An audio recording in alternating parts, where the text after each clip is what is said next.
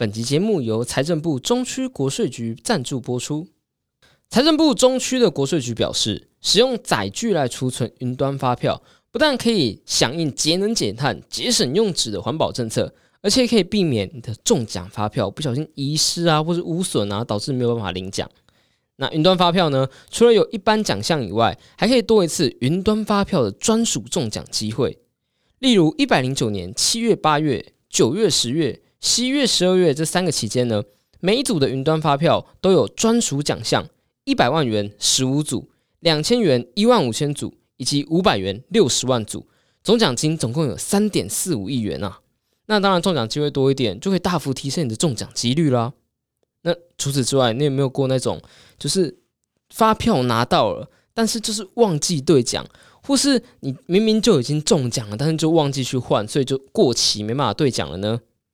那财政部现在多了一个新的 App，叫做统一发票兑奖 App。只要简单四个步骤：安装统一发票兑奖 App，申请绑定手机条码，设定载具归户，设定领奖账户。只要这样子，五分钟轻松就搞定，立即就可以享有自动兑奖、中奖主动通知、奖金及时入账，真是省时又省力啊！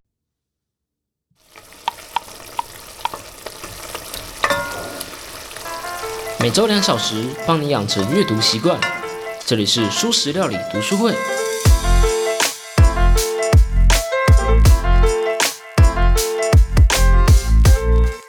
Hello，大家好，我是主角小 P。啊，今天天气好冷啊！我想来点老牌来来的咸豆浆和猪肉汤包。开启某 Eat 的软体，下个订单，热腾腾的咸豆浆就送来家里了。诶，但是。那些外送人怎么知道你的位置的？啊，他们又是怎么这么熟悉路线，跟计程车司机一样，很快就抵达了呢？今天小 P 我来介绍一本刚出版的新书，高宝书版出版社的《让世界变简单的日常物理学》。我觉得这本书是有点像是一个大人的，嗯，给大人的物理科普书的那种感觉啦。你对物理学有什么样的想法呢？你可以先思考一下这个问题，我等下会来讲一下我的想法。我们先来回答刚刚上面那个问题好了。你可能会想说啊，废话啊，不就 GPS？呃，对了对了，没错是 GPS，没错啦。好像好像我这问题把人家当笨蛋一样。但是你有没有想过 GPS 背后的原理是什么呢？我自己以前呢，就是认为 GPS 的原理我没有去深查过，所以我想说大概是这样子，就是啊，用人造卫星来定位嘛。那我记得我爸的车上。之前有一个那种车用的 GPS，好像是喂米还是什么米之类的米地之类的吧，反正现在已经不知道跑哪去了一个品牌。那它上面还会显示说现在有几颗卫星连线在 GPS 上面，所以我觉得方式那个那个知道你的位置的方式，可能是把你现在那个 GPS 的那个嗯，不管你用的是车用车用导航还是你的手机，然后会和某一个卫星连在一起，形成一条线。然后你再连另外一颗，这两条线的交点就是你的位置。那如果越多颗，就可以越精准的去标出你的位置嘛。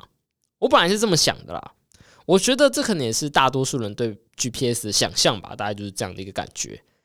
这我觉得这是大致正确的，但在我去深入就是去查一下之后，其实也没有说深入查啦，就是上网查 GPS 的效果功能是怎么来的这样子而已。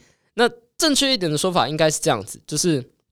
卫星会知道你和你手机的，哎，不对，它和你手机的距离，然后这距离就是一个圆的半径，它会借此来画出一个圆形，然后那个它和呃卫星和你手机的距离就是半径，哼，可以稍微想象一下那个画面。那它只知道它和你的距离，所以你可能在这个圆形的任何一个点上面，所以我们要再加上一颗卫星，两颗卫星的话就会变成两个圆形嘛。两个维两个圆形如果相交的话，就有两个点。那这两个点，他们还是不知道哪一个点是你，所以就还要再加一颗卫星。这样总共三颗卫星，这三个卫星就可以用三个圆，很呃确切的去定出你的位置来。那这种定位方式被称作三角定位方法。哎，对，听起来还蛮合理的，对不对？我也这么觉得。不过，我觉得有一点非常的不合理，就是我在查资料的时候发现。实际上，三颗是不够的，一定要用到四颗以上。为什么？其实不是因为精准度的问题。因为你想想看，三个圆就可以得出位置了嘛？就算再怎么不精准，你三个圆就可以的确的得出一个位置来啊。所以重点其实不是在它的精准度，重点其实是因为另外一个听起来和这个八竿子打不着的原因，因为相对论。没想到吧？没错，就是那个爱因斯坦的相对论。相对论它要求说光速是不变的，相信大家都应该知道。如果你的国高中物理有稍微上点课的话，速度和乘以时间就等于距离嘛，对不对？那如果我们两个的距离，就是我们移动距离是一样的，可是我们的时间却不同，那我们就会很合理的觉得说，我们两个人的速度是不一样的。可是如果光速是不变的，那速度这个变量就被定下来了嘛？那要不是时间会改变，就是距离会改变。那相对论的结论就是，时间和空间。都会被改变。我这边就不把相对论摊开来讲了，啦，这要讲可能要讲很久吧。我觉得，呃，不过我觉得有一点很有趣，就是不管是呃狭义相对论啊、广义相对论啊、量子力学啊什么这种东西，你去理解他们到底在说什么东西，你去理解它背后的逻辑是什么，你不用去会算那个数学公式。我真的觉得算那个是有点太累了，光是看到那个全部都是上面一个数字都没有的公式，我觉得 非常恐怖。我觉得不用去会算那些东西，但是你知道背后的逻辑，我觉得是一个很大的一个求知的快乐吧。虽然不是说你知道这背后逻辑就可以在生活上面运用上之类的，可是你不觉得世界上有这么美的一个理论，这么精妙的一个理论，可以这么巧的解释这个世界？那不知道不是很可惜吗？那知道了是不是多另外一个可以欣赏的东西？多另外一个可以钦佩的人呢？推荐大家可以去看一个 YouTube 节目，叫 Visas V S A U C E。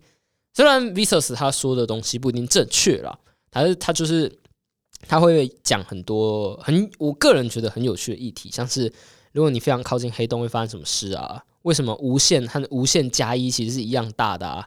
一二三四五六，如果一直数下去会怎样子啊之类的？然后往往都会，虽然他往往都会扯到一些非常哲学的东西，但我觉得借由他的节目，你可以真的感受到那种学习的乐趣啊。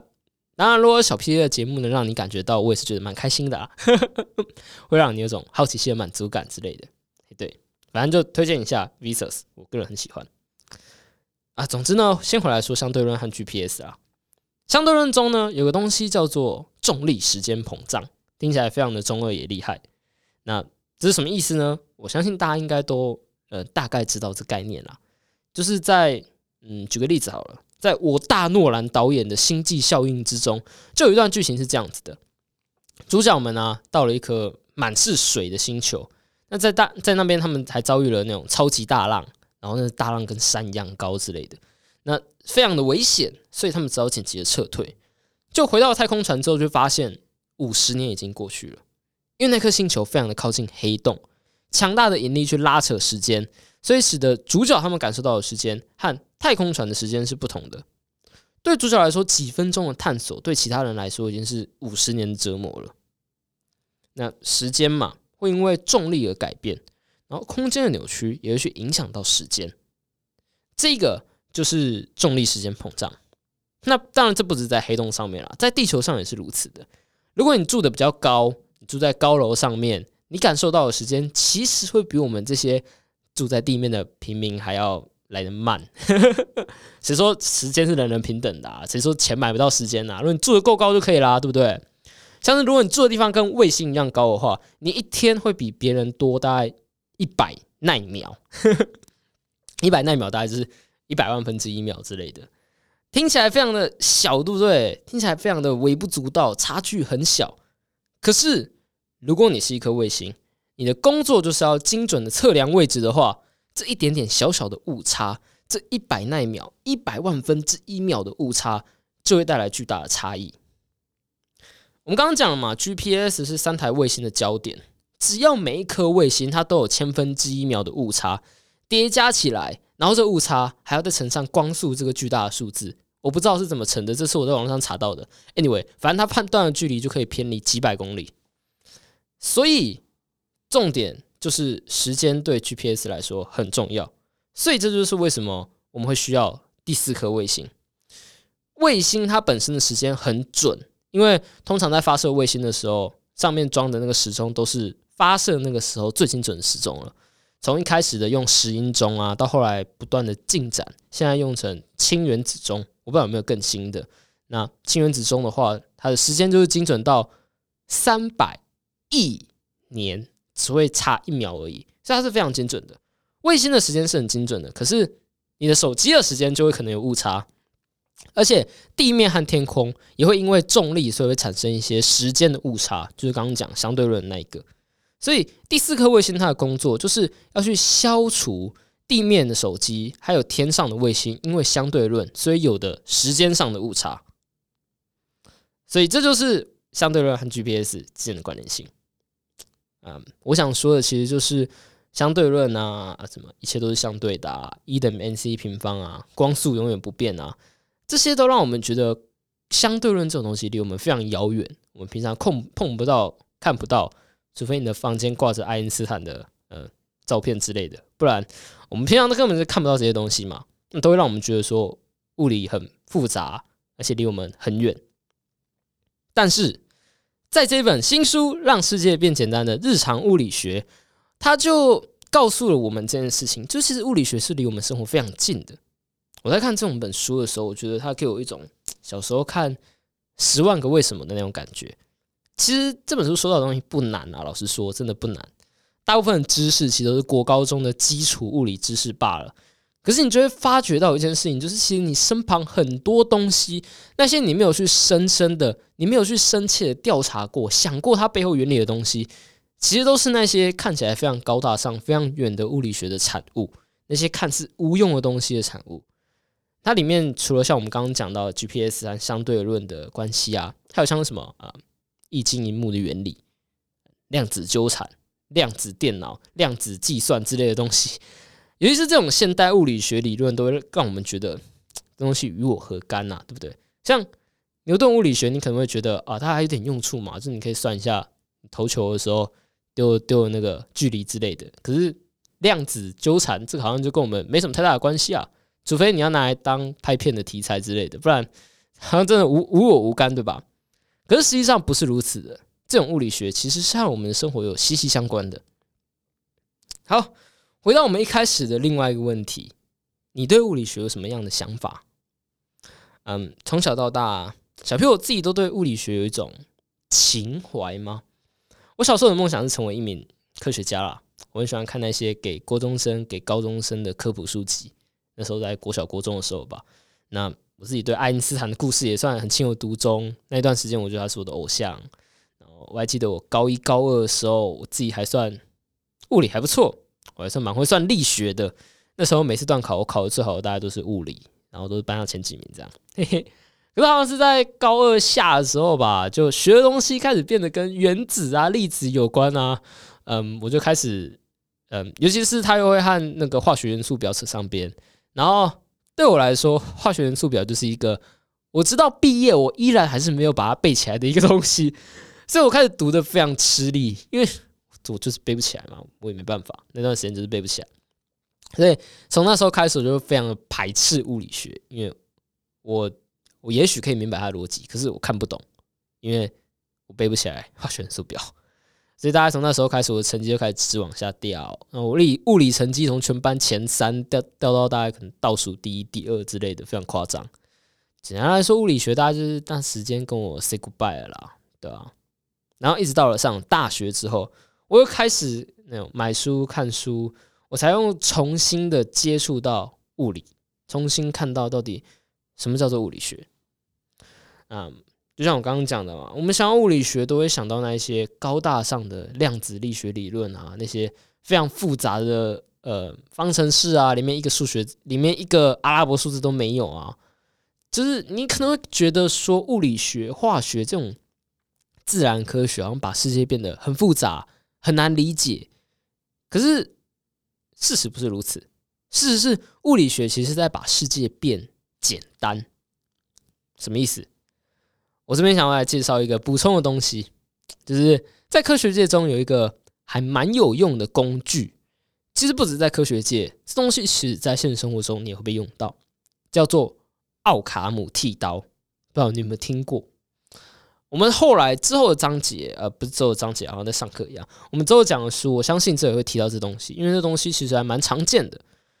那什么是奥卡姆剃刀呢？所谓剃刀就是用一些规则、一些规范来作为理论的审美标准。记得哦，这是审美标准，它不是绝对正确的，它不是绝对客观的。可是它可以帮你剔除一些不可靠的理论，这倒是真的。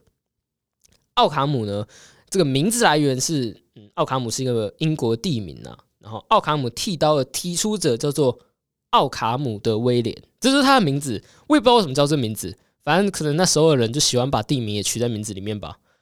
然后，嗯，奥卡姆剃刀这东西，它除了说是一个审美标准，可能不太好，它应该说是一个。有点像哲学的规则吧，这种讲法。奥卡姆剃刀表示呢，如果你的面前有一个以上的理论，它都可以对某一件事情提出解释，而且它都可以成功的预测下一个事件。那这两个理论，你应该要相信哪一个呢？奥卡姆剃刀表示，你应该要相信那一个假设最少的。什么意思？例如，我们现在看到。一本书掉到了地板上，所以你身边的两个朋友提出了解释。第一个是，哦，这是因为书的后面有一个我们看不到的书本小精灵。如果你不注意的话，或是放了太靠近桌子边缘的话，他就把书推下去。第二个呢，第二个朋友解释说，哦，这是因为地球有地心引力，所以当它不稳的时候，地心引力一直拉着它就往下掉。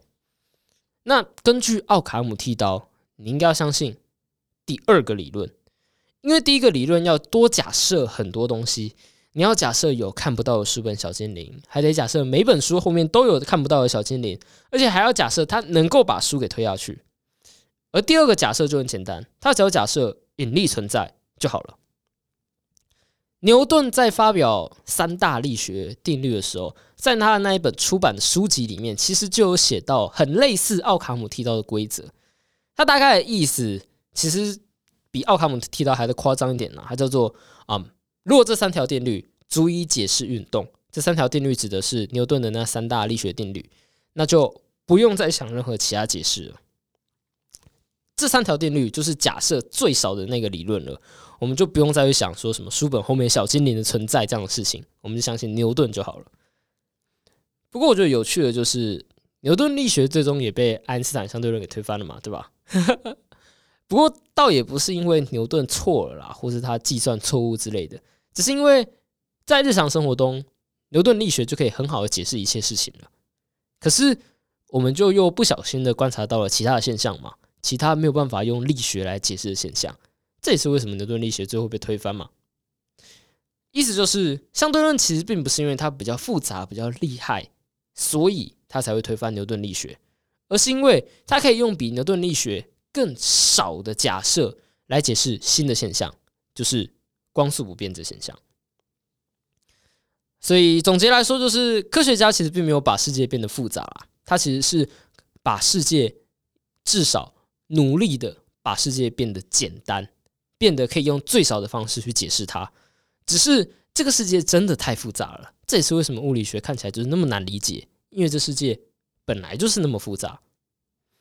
好，回到书籍上，《让世界变简单的日常物理学》这本书，虽然没有说到这些理论背后的完整解释啊，可是我觉得这本书它可以重启你的好奇心。当你愿意去了解那些本来就不理解的事情，或是本来没有深想过的事情的时候，我觉得它就是一种不知道好奇心的表现吧。有句话是这么说的啊：好奇心是不服从最真实的表现。我们总是会听到各种的呃人物啊，各类的大神啊，各种人想要尝试争夺你的注意力，去告诉你什么是对的，什么是错的。而好奇心正是可以让你逃离那些人的动力，你可以自己去找到自己的答案，借由好奇心去自行寻找答案。我觉得这事情其实是，嗯，这是一个古代的很多思想家、很多贤者都渴望可以去完成的一件事情，就是他们可以靠自己去找到答案。而对现代人来说，这件事情可以轻易达到，可是却变得好像难以做到了。我觉得当你真的好奇的时候啊，其实很多知识啊，很多的想法，其实真的没有离你那么远，尤其是在现在这个时候。啊，好了，这期节目大概就是这样了。总之，这期节目就是介绍一下高宝书版的新书。那我觉得这本书其实是还蛮啊轻松有趣的啦，因为它就很薄薄的一本，东西也不难。但是它其实有讲到几些东西，算是我之前没有听过的，像什么一镜一幕的那个那个详细的理解是怎么怎么去运作的之类的。就是其实我没有去深想过这件事情，我一直以来没有去深想过。但是它提醒了我，哦，对哦，我怎么日用而不知这件事情呢？对吧？Anyway，如果听到这还没有冲起你的好奇心的话，那我我想要再补充一个东西啊，因为我觉得这东西真的是太太吓怕了。就是那时候我在查呃奥卡姆剃刀的时候啊，我查到了一个另外一个，该说是剃刀吗？它叫做它已经算传说武器了，它名字叫做牛顿火焰镭射剑。我天啊，这名字真的超吓怕的！剃刀这东西啊，是一个强力的工具，可是真的什么事情再猛也猛不过牛顿火焰镭射剑。就是的，这把镭射剑的说法是这样子啊。不能用实验还有观测来证明的事情，都是错误的理论。就这样一句话，就是开地图、开地图炮一样，把就是一切的什么哦，民间大师啊，甚至是一些理论物理学家，全部都打趴下来了。就是这这，我觉得这还蛮，总之我觉得有这东西还蛮酷的啦。嗯，对啊。好了好了，大概就这样子啊。今天节目大概就到这了。当然，嗯，对，Anyway。好，拜拜。